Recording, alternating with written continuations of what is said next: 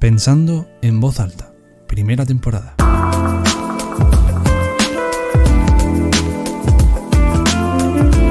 Para querer a otra persona primero debes quererte a ti mismo. No se me ocurría otra forma de empezar el podcast que con esta frase. Podría resumir este episodio solo con esa frase, pero quiero reflexionar sobre esto. Desde que somos niños nos decían que pensar en nosotros mismos antes que en los demás estaba mal, que eso es de ser insolidario, que es una falta de amor y que en definitiva es de mala persona anteponerse a los demás.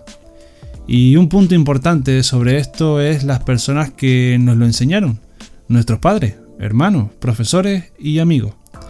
Estas personas tan relevantes en nuestra vida nos afirmaron que si no mirabas por el otro, nadie te ayudaría a ti y estarías solo en la vida, que hay que tener empatía y corazón por los demás. Y es algo que grabamos en nuestra memoria y se convirtió en una ley que influye mucho en nuestra vida. ¿Crees que esto no sucede? ¿Cuántas veces viste a un padre haciendo algo por su hijo sin que le apeteciera hacerlo? ¿No es esto un claro ejemplo?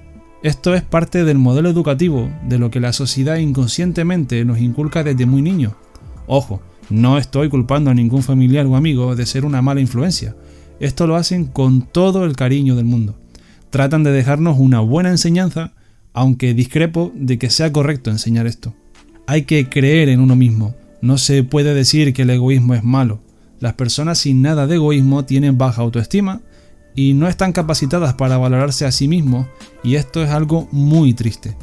Si no somos capaces de amarnos a nosotros mismos, de querernos un poco, no estaremos capacitados para ser amados.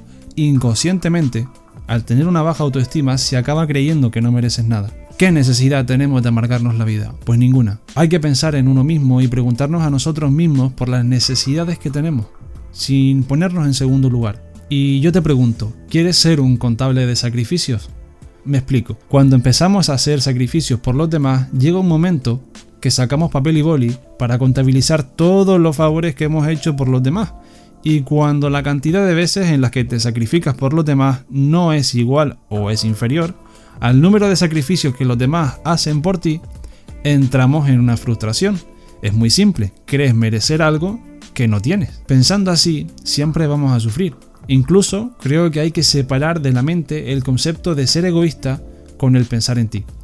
La palabra egoísta lleva consigo un concepto muy malo y pensar en el bienestar propio para nada debe tener esta definición. Hay que escucharse, aceptarse, con sus virtudes y defectos para respetarte, mantener una alta autoestima. Te recuerdo la frase con la que comenzamos el podcast. Para querer a otra persona, primero debes quererte a ti mismo.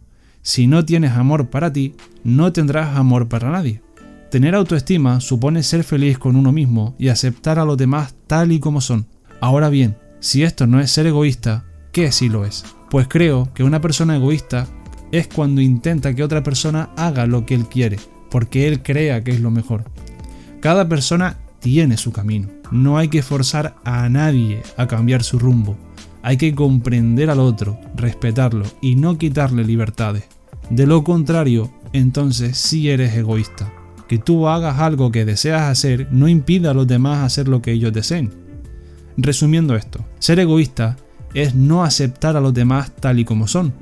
Si en tu mente pasan pensamientos como solo yo tengo la razón y debes hacer las cosas como yo digo, deberías reflexionar sobre esto.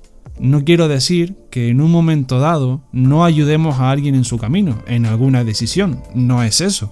Es sencillamente no hacerle creer que tus ideas son las únicas válidas, aunque creas que es lo mejor para él. Hay que añadir a nuestra lista de responsabilidades, de necesidades, el cuidarnos. Uno tiene que ponerse en el centro de su vida y entender que sería un error no hacerlo.